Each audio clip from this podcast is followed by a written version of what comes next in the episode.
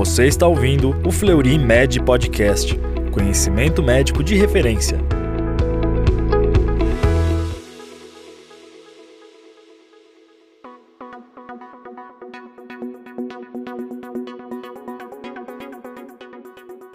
Olá, seja bem-vindo a mais um Fleury Med Podcast, canal oficial do Fleury Medicina e Saúde. Aqui você encontra os temas mais discutidos e relevantes da medicina. Meu nome é Daniel Suslik Zilberstein, coordenador médico do Fleury Fertilidade, e hoje vamos conversar sobre criopreservação social para todas as mulheres. Para debater este tema, convidamos a querida doutora Adriana de Góes Soligo, ginecologista, médica parceira do Fleury Fertilidade, mestre, doutora pela Unicamp e especialista em reprodução humana, com estágio na clínica IVE em Valência, na Espanha, referência mundial em tratamentos reprodutivos. Doutora Adriana, seja muito bem-vinda. Eu fiz uma breve apresentação sua, mas fique super à vontade de se apresentar para o nosso público, para os nossos ouvintes. Afinal, nada melhor do que a própria pessoa falar sobre si. Ah, super obrigada pelo convite. Eu acho que você já me apresentou super bem. Sou eu mesma, Adriana.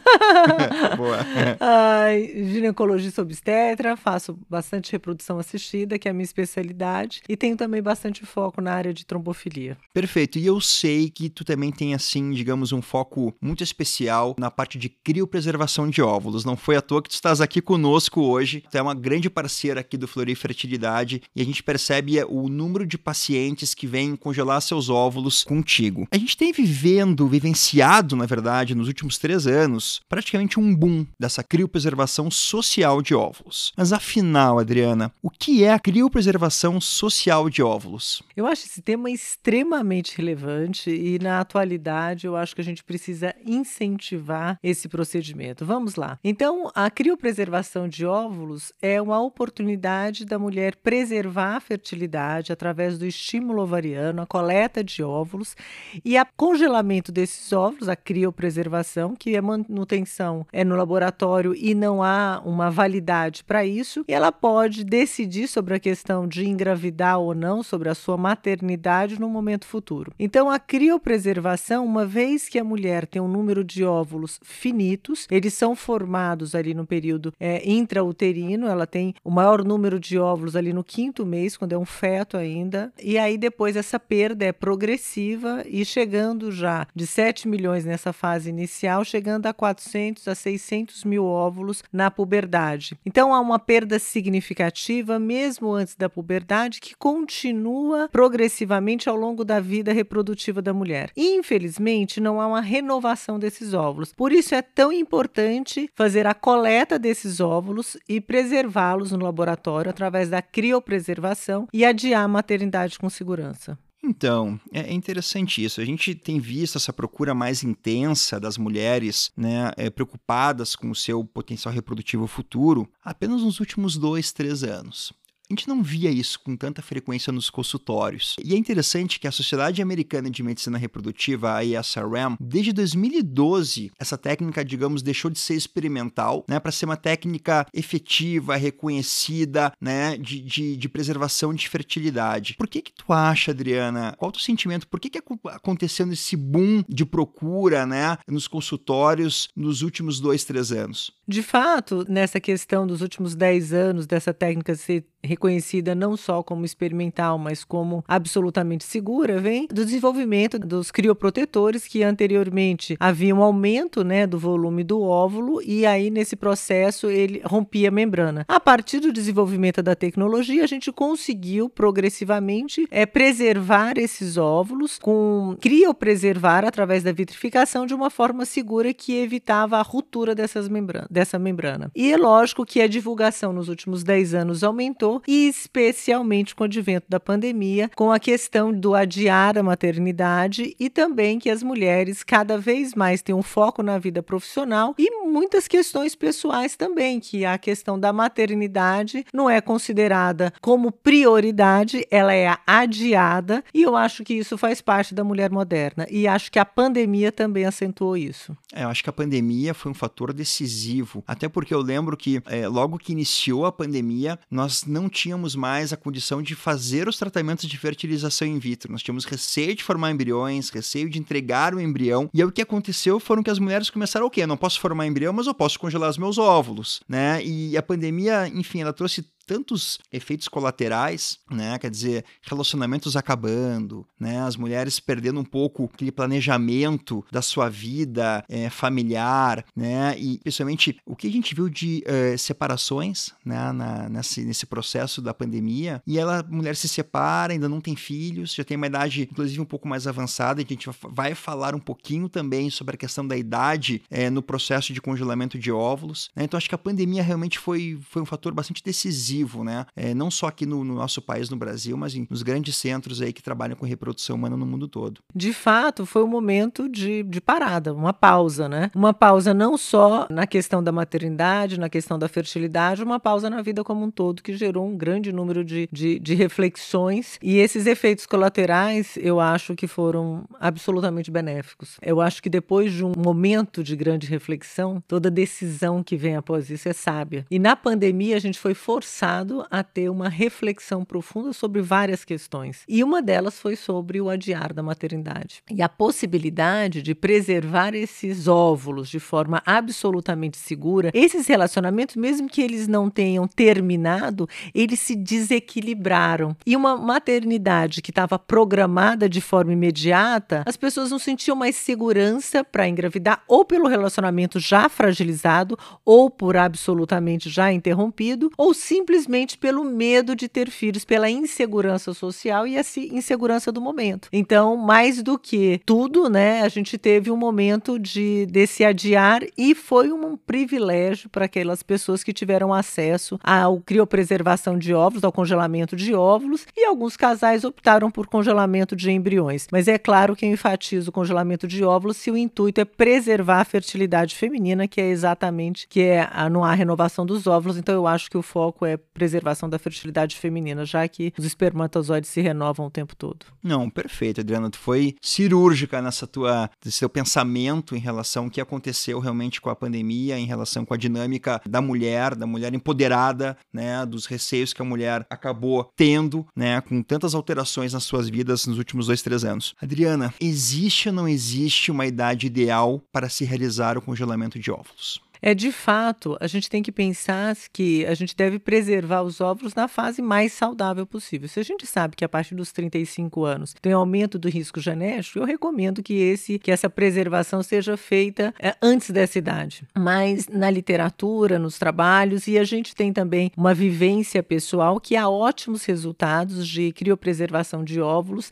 até os 37 anos. Após essa idade, pode congelar? Sim, mas temos que saber limitar limite de quantidade, qualidade dos óvulos e chance de uma futura gravidez. Então, se eu fosse para recomendar de uma forma geral antes dos 35, mas que possa ser absolutamente antecipada em casos, por exemplo, com antecedente de endometriose, uma cirurgia ovariana prévia, um diagnóstico de câncer, uma intervenção oncológica que seja radioquimioterapia. Então, se a paciente tem, se a mulher tem 30 anos e vai ser submetida a uma cirurgia que vai ser retirado um dos ovários, sim, ela deve congelar naquele momento e não esperar lá os 34, 35 anos para tomar essa decisão. Não, perfeito.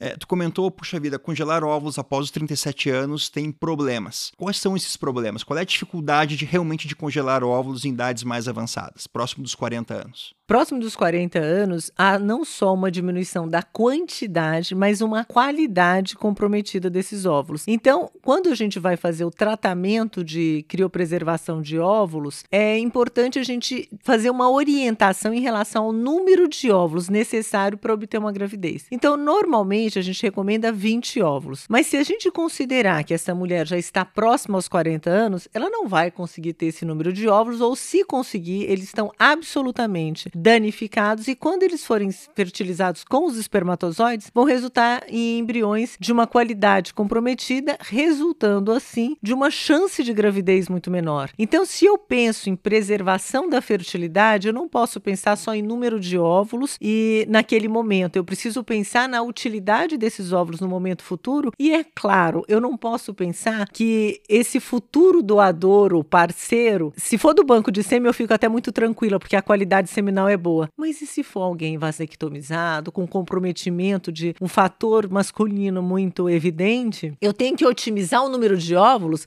para que essa mulher escolha quem quer que seja, seja possível a gravidez. Então eu tenho que pensar num caso de fator masculino. E isso vai impactar também na qualidade dos embriões. Então a gente tem que fazer uma projeção a longo prazo e ser absolutamente realista e honesto com os pacientes. É impossível preservar? Não. Mas a chance de sucesso de gravidez é absolutamente reduzido. Não, perfeito. Eu até brinco com as minhas pacientes, quer dizer, ok, a gente vai congelar os teus óvulos, mas quando você for se relacionar com alguém, escolher aquela pessoa para ser o pai dos seus filhos, faça um espermograma nele antes. Pode encaminhar ele para mim, eu avalio ele, se precisar a gente trata ele e depois a gente utiliza esses espermatozoides, porque se realmente vier espermatozoides com muitas alterações, talvez aquele número de óvulos congelados talvez não dê conta do recado. E é uma coisa importante, assim, que eu acho que é interessante nós falarmos sempre com as nossas pacientes em termos de alinhar o conhecimento. Quando a gente fala em criopreservação de óvulos e preservação de fertilidade futura, eu sempre coloco uma palavra antes: tentativa de preservação da fertilidade futura. Porque nós nunca estamos verdadeiramente preservando a fertilidade. Nós estamos dando uma chance para a fertilidade, caso ela não ocorra de uma maneira natural. Então, o congelar óvulos, a gente precisa realmente passar isso para os nossos pacientes. Congelar óvulos não significa, de uma maneira absoluta, preservar a fertilidade e ter um bebê em casa quando for utilizá-los, mas sim dar uma chance real para que, utilizando esses óvulos, se consiga aí uma, uma boa chance de uma gravidez. E mesmo nessa fase mais tardia, Daniel, eu tenho sempre o cuidado de alertar sobre essa possibilidade, é uma tentativa, pode não dar certo sim, mas pode ser sua única chance. Então, a gente precisa pesar, né, todos esses valores. Se não der certo a preservação, é possível adquirir óvulos do banco. E a gravidez ainda assim é possível. Mas neste momento a gente pensa em preservar a fertilidade. E eu acho que essa clareza de informações ajuda muito na tomada de decisão. Então, a partir do momento que a gente esclarece sobre as possibilidades de gravidez e do quanto antes preservar a fertilidade melhor, a gente incentiva essa tomada de decisão mais precoce.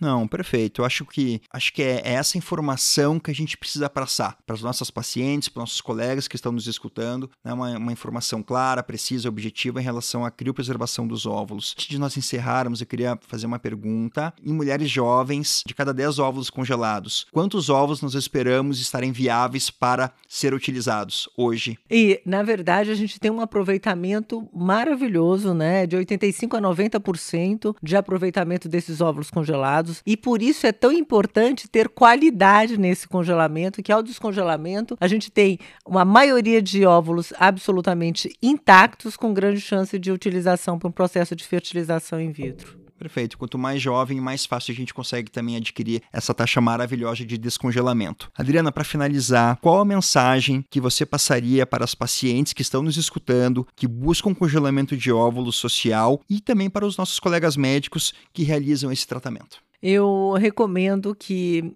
realmente eles deem força para essas pacientes, priorizarem esse tratamento, porque frequentemente a gente tem, inclusive, essas questões profissionais de estudo e coloca na frente, eu falo, doutorado pode esperar, os óvulos não. Então, tem até a Brigitte Adams, que é uma grande divulgadora da preservação é, social dos óvulos, que ela passou por esse processo e acabou na ovodoação, e ela fala, freeze your eggs and free your career. Então, eu acho que é essa liberdade de escolher o momento certo de ter ou não filhos. Então, essa opção futura, você precisa tomar essa decisão agora e tem que ser realmente uma prioridade. Perfeito.